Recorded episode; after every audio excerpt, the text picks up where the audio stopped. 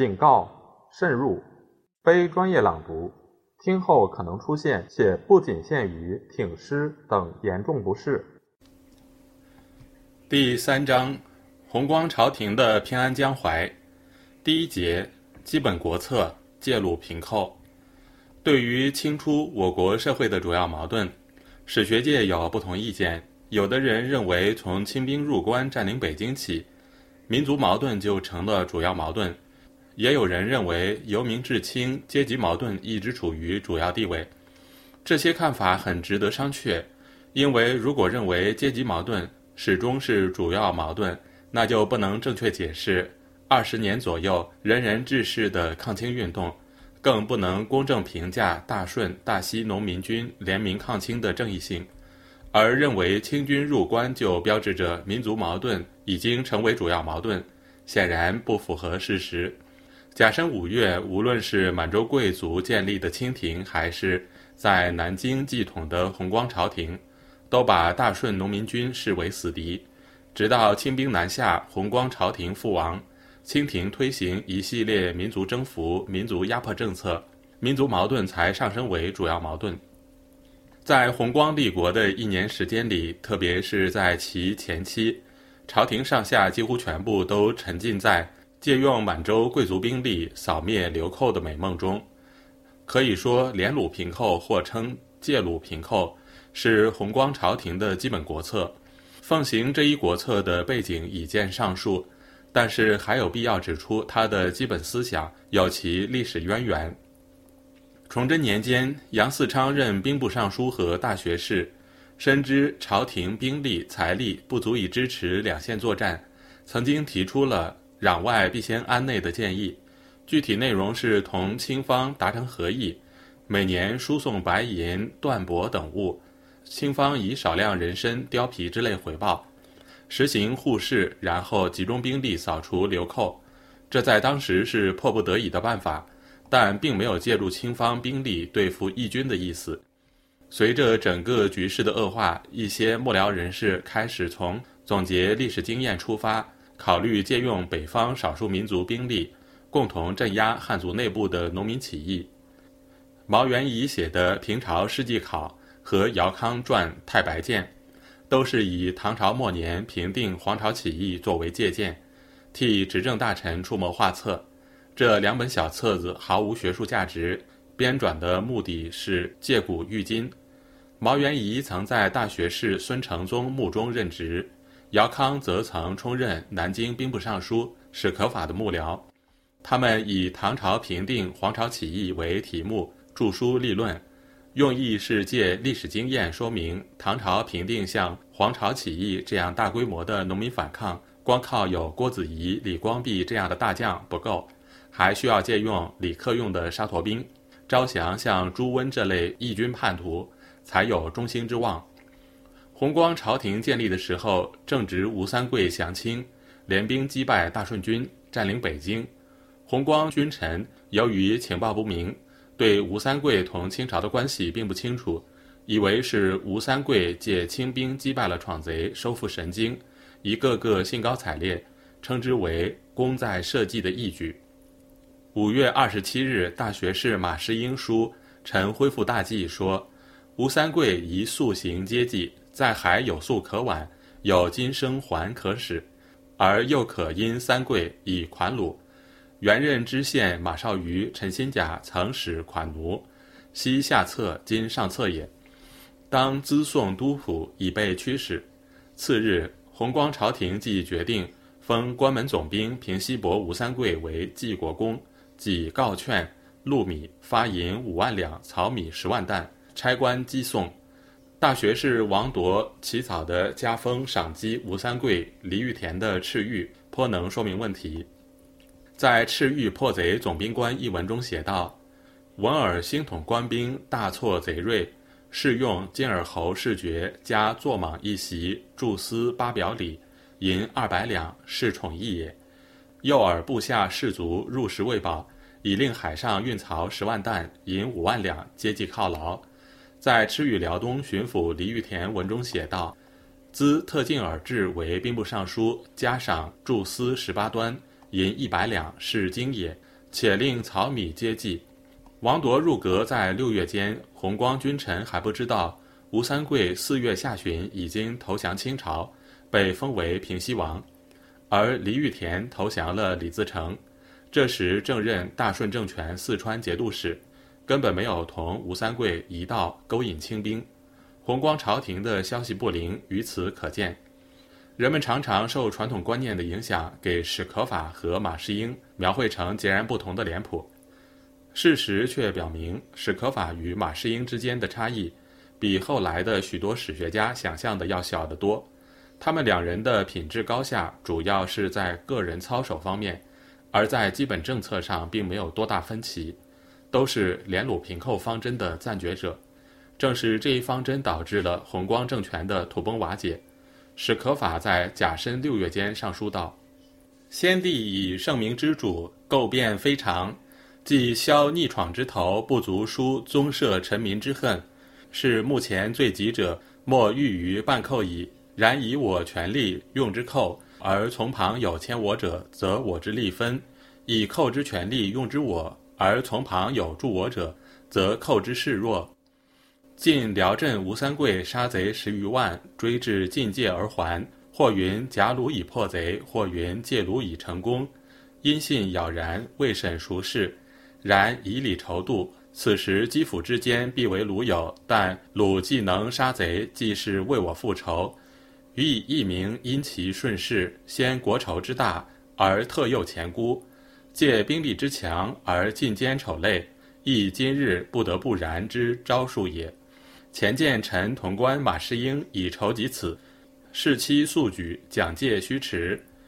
今胡马闯以南来，而凶寇又将东突，未见庙堂之下，议定遣何官，用何赤，半何银币，派何从人。议论途多，光阴易过。万一鲁智和尚，然后潜行，是鲁有助我之心，而我反拒之；鲁有图我之志，而我反迎之。所重者，皇上之封疆；所轻者，先帝之仇耻。既是我弱，亦长鲁交，不亦叹中国之无人，而北伐之无望耶？扶起赤下兵部，汇集廷臣，既定应遣文武之人，或进达鲁主，指顺治帝；或先通九球，指清摄政王多尔衮。应用敕书，速行撰拟；应用银币，速行置办，并随行公议若干名数。应给若干领费，一并料理完备，定于月内起行。数款虏不为无名，灭寇在此一举矣。左都御史刘宗周六月间也上书建议，即持一介兼到北进，或袭燕中父老，或起塞上夷王，苟仿包胥之意，虽逆贼，未使无良心。总之，吴三桂的引狼入室，在弘光朝廷决策大臣中。无不认为是一大快事，都主张应该尽早同吴三桂取得联系，借清军之力共灭流寇。当朝廷大佬沉浸于借鲁平寇的幻想中时，个别中下级官员反而比较有远见，主张应以自强为主。立科都给事中张正臣上书道：“今日江左形势，视之晋宋更为艰难，兼备复兴三面受敌。”他要求朝廷继续念先帝先后训社稷之列，又应念三百年生养前黎，尽为披发左衽，断以以进取为第一义，进取不锐，则守御必不坚。他对形势的分析是：晋传闯渠受守，未可轻信；贼计甚狡，必亡走入秦；杜蜀必进锐而出，与县贼合，披泥长江。又闻鲁据宫阙。动摇山东，而当国大臣仓皇往错，但少数漏说，损威躯体，挥天下忠臣义士之气，臣妾羞之，臣妾痛之。失今不至，转迷秋高，鲁毕空闲难止，饮马长怀，而贼又驰突荆襄，顺流东下，瓦解已成，事迹何及？张正臣指责当国大臣少数的漏说。是指崇祯年间兵部尚书陈新甲主持的同满洲贵族和谈，他不赞成把清军看成义师，相反指出有披发左任的危险。六月，给事中马家直上言：“今日可忧者，起师突厥，赵兵契丹，自西为患。及今不备，万一饮马长怀，耻功腰上，将来亦何辞于鲁？”七月上旬，弘光朝廷召集群臣讨论派遣使臣同清方联络事宜。兵科给事中陈子龙参与了几议，又经过弘光帝召对后，感到当国大臣求好太急，乃以通敌实出权宜，自强乃为本纪，恳起言谕，使臣无伤国体，更起大戒将臣，急修武备事，上书言事。书中说，自东敌逆节，兵躺不懈，几三十年，中国虚耗，实为祸本。但以运逢百六，御宅东南，国家势力难之两敌，而东敌会师杀贼，为我报仇，虽蓄谋难测，而执辞甚正。因之通好，少书目前，以便并立于西，此亦谋国之苦心也。以臣余计是行也，所受辞于使臣者，底云必以好来，我故以金帛报谢其酋长，犒劳其士卒，以见中朝之有礼。许之护士，以重其所需，使其马首，不及难可矣。若夫地界岁币等事，或因构机会有利国家，是在大夫出疆之意耳，似不宜求好之太急也。祖宗之地，成尺寸不可与人。然从来开疆辟土，必当以兵力取之，未闻求而可得者也。若夫约敌灭贼，以报不共戴天之仇，如唐人用回纥之师，事成有之。然必中国自有信臣精卒，如李郭之将，朔方陇右之兵，而后可。若专是他人之力，如宋人借金以灭辽，借元以灭金。则益其己耳。接着，他建议朝廷密斥诸将，奋同仇之气，大整师徒。似冬春之间，敌既牵制于三晋，我则移淮泗之师，以向旗鼓；出全楚之甲，以入武关。令川汉之将联络庄浪、甘宁之义旅，或攻其胁，或负其背，使敌当其一面，而我当其三面，不特逆贼，可以一举荡灭。而大功不全出于敌，则中国之威灵振而和好可久矣。张正臣、陈子龙等主张的自强之道，在弘光朝廷上全然行不通。原因是朱由崧登上帝位靠的是联络四镇，四镇既已定策封爵，已无进取之心。朝廷内部的纷争又造成文武大臣顾不上妥善经营北方事务。弘光朝廷初建之时，大顺军在西面占领着湖北襄阳、荆州、德安、承天四府，东面进破淮河流域。史可法、马士英等人针对当时的情况做出的军事部署是：扼守武昌至南直隶（今江苏、安徽两省一带）。随着清兵占领基辅，大顺军西撤，全国形势发生了很大的变化。山东和河南东部一度出现归属莫定的局面，在三方对峙的态势下，由于大顺政权已无力东顾，这一广袤地区就成了南明和清方争夺的焦点。上文已经说过，济南、山东、河南官绅发动叛乱，颠覆当地的大顺政权，是以恢复名士为号召的。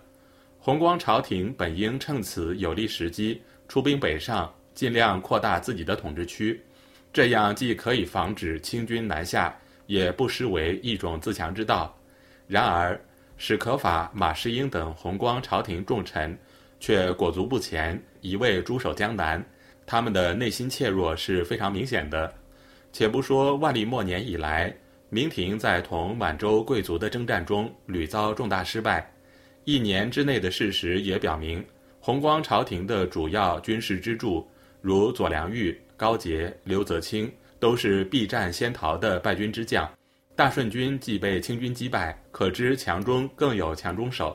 于是他们自以为最高明的策略是不越雷池一步，免得挑击清军受以南下的口实，然后卑辞训礼，结好于清廷，维持偏安局面。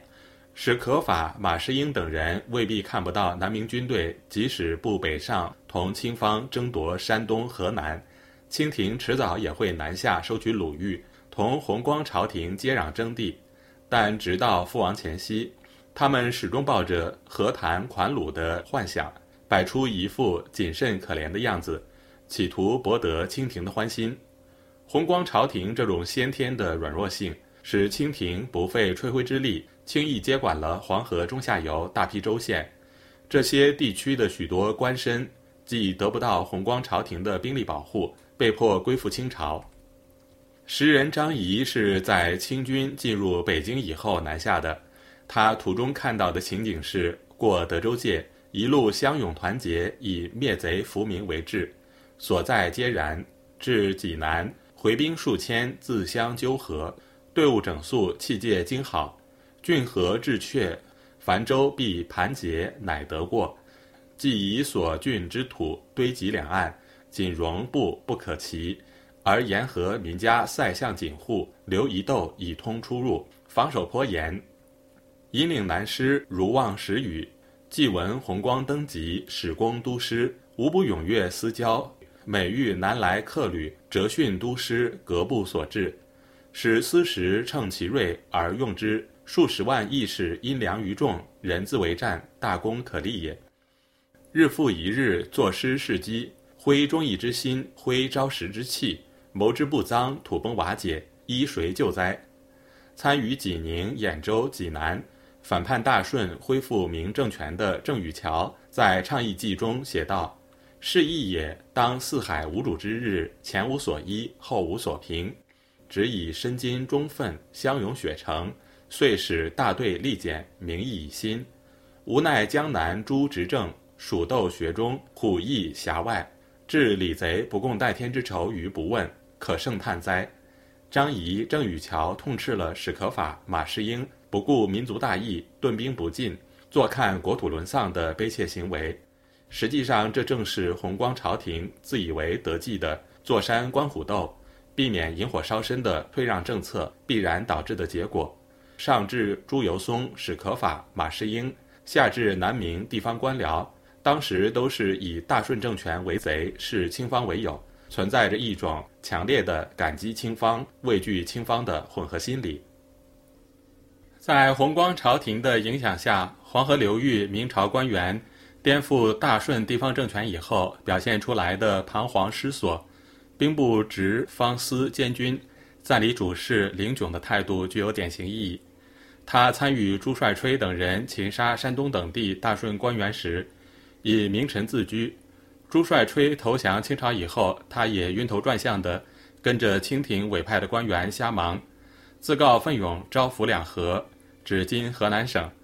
八月初二日，清招抚山东、河南等处右侍郎王敖勇向清廷奏报，原任监军兵部直方司主事林炯才幼博大，动机合宜，招抚两河事本官一力兼程，起量改兵员职衔，以便行事。同月十三日，多尔衮令旨批准，林炯改授兵科给事中。八月二十九日，林炯给清廷上书，年号称顺治元年。用的却是明朝授予的元衔和汉字官印。到九月十二日，他改用清廷授予的招抚河南等处地方兵科给事中的官衔，上领满汉合璧官房。与此同时，他又给南明弘光朝廷不断报告军情。后来清军南下，林炯才恍然大悟，坚决反清，在河南归德府被杀。他在那段时间里忽清忽明、一清一明的异常表现。并不是他本人想左右逢源，而是深受弘光君臣奉行的连鲁平寇的政策影响。甲申九月十一日，弘光朝廷命巡安御史林炯便宜联络北直、河南乡绅义士。林炯上言道：“方今贼势犹张，东施渐进，然使彼独任其劳，而我安享其意，恐亦无以服彼心而生我论。”维今日记或战甲便移，全通北好，合兵讨贼，名为西伐，实作东防。似逆贼已平，国势已立，然后徐图处置。若一与之抗，不为兵力不支，万一气好引筹，兵力南向，其祸必重江淮矣。夫有山东，然后有济南；有济南，然后有河北。临清者，济南、河北之枢纽也。与其以天下之享守淮，不若以两淮之享守东。福望皇上，则依不辱命之使臣，联络北方，以弥后患；宣慰山东州县，以固人心。这说明凌炯内心是向着弘光朝廷的。问题是，包括史可法在内的南明君臣，一味苟且偷安，以坐山观虎斗为上策，不愿派兵北上。弘光朝廷在大顺军西撤后，对山东等地只做了一些表面文章。如五月十一日，山东济宁官绅叛杀大顺政权官员，传檄各路号召忠义，一路由宜州达登莱，一路由济南达天津，一路由临清达和硕，一路由宿徐达淮阳，一路由曹善达颍寿，以颍州守任民玉，济宁人也。民玉见檄，遣诸生、李道生击至南都，督府史公守闸保讲。弘光朝廷于六月间任命王谢为山东巡抚，邱磊为山东总兵。八月命原任冀都王永吉代罪总督山东军务，仍同陈洪范等料理筹北事宜。十月十三日，马士英奏赐永吉斗牛服，以龙接待北使之体。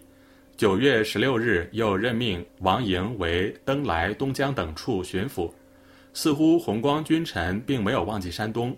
问题是没有武力做后盾，委任的方面大员根本不敢赴任。朝廷虽一再催促，也无济于事。李清济、王琦、府谢、山东府营辞朝后，皆匡切不行，观望怀上。虽书纠指催，充耳而已。欲言于马府侍应，为国法一振。侍应但曰：“人言我愧愧，后人当思我愧愧。”档案材料表明。弘光任命的巡抚总兵，仅派了几个使者进入山东清军未到的地方颁诏遣牌，虚应故事，就万事大吉。七月，清招抚山东河南侍郎王敖勇给内院的启本中说：“南都情形，昨有小书入告，不知当作何方略。昨邱磊有遣牌系山东总兵，遣牌至济南角。”又闻有李中书讥奉哀诏沿河而来。同月二十四日，清山东巡抚方大猷启本中说：“目下大兵已息，而江南传喜诏之官，以封实济宁之库藏而去。这种类似儿戏的举动，是足以示弱。”清廷随即命令方大猷将济宁库藏速行查解。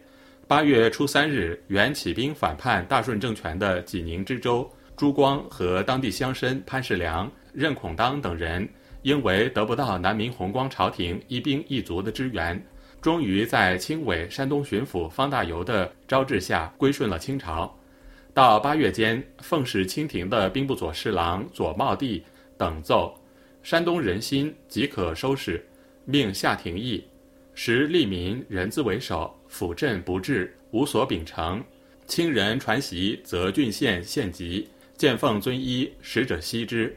九月二十六日，使可法奏言：各镇兵久驻江北，皆待饷不进。听胡济南来，所钱粮户口册报，后遂为糊涂。我征之非议，虚言岁月，贻误封疆，罪在于臣。士得北信，九陵仍设提督内臣，起罪抚冯权，选用北人代进，或不忘本朝，意图南下。逃匿无从，是河北土地人才俱失矣。起诉赵求贤，便于北击河北、山东在即，各官及科甲共监。但怀中报国，及早南来，破格用之，从之。史可法的奏书不是主张南明军队向北推进，就地因粮用人，而是借口镇兵缺饷，请求皇帝发诏求贤，让河北、山东的官绅南下。言外之意就是放弃山东、河北等地的百姓和土地。史可法节制的四镇之一东平侯刘泽清原是山东总兵，家在山东曹县。尽管当时清方驻山东兵力极少，清廷任命的山东巡抚方大猷在其本中自称手无一兵，刘泽清并没有趁势收取桑梓之地，八月底，他派部将刘可成、阮应兆等率领一千多兵马前往临清祭祖，在曹县杀死乡官一十七家，百姓无算；又在济宁同恢复明朝的回兵打仗，以泄私愤。九月初三日，搬取家眷，招兵数百名撤回淮安。刘泽清的这次出兵山东，如入无敌之境。史可法不可能不知道他的所谓“待想不尽”。山东等地，我征之非议，完全是明末官场中惯用的敷衍之词，倒是一物封疆，罪在于臣，可称实供。明翰林院官杨世聪是山东济宁人，他不胜感慨地写道：“旗下东省只一人一马，则取遵医，无不应者。积威之所结也，及济宁不应，亦遂惨淡而去。继至者，乃有十三人。”使南中有千人之旅渡河先至，呼吸可通。二东指明代山东登莱二府辖地，即今山东省。岂遂为鲁有乎？君王莫听捐烟意，一寸山河一寸金。弘光朝廷立国之初，在许多史籍中被描写成郑人迎朝的局面，似乎事情全坏在后来马士英、阮大铖结党乱政，正人君子联袂而去。以至于亡国，这是东林复社人士的门户之见。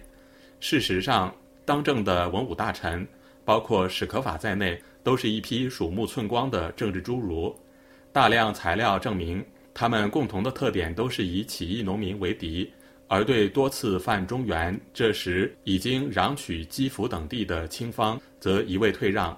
在借鲁平寇的如意算盘下，围绕定策、逆案、顺案。争权夺利，对他们来说，只要能保住江南这块最肥沃的土地，就足以荣家安身。黄河流域的大片疆土，数以千万计的百姓全被忘在脑后，倒是不肯入阁的崇祯朝大学士蒋德景旁观者清，在书中说：昔唐宋在江南时，河淮以北皆鲁，故不得不偏安。今奴除方右，指顺治帝。诸鲁争权，河淮之北奴计不到，而闯寇闻义久奔，兼有一二逃将士兵假名行劫而已。中原市民追牛洒酒，以待王师之至。但使中外合力，文武同心，分道北征，指日清阔，大非晋宋可拟也。然而他的话没人听，当政大臣史可法、马士英等人，唯恐出兵北上，有同清廷争地之嫌。一味以通好为上策。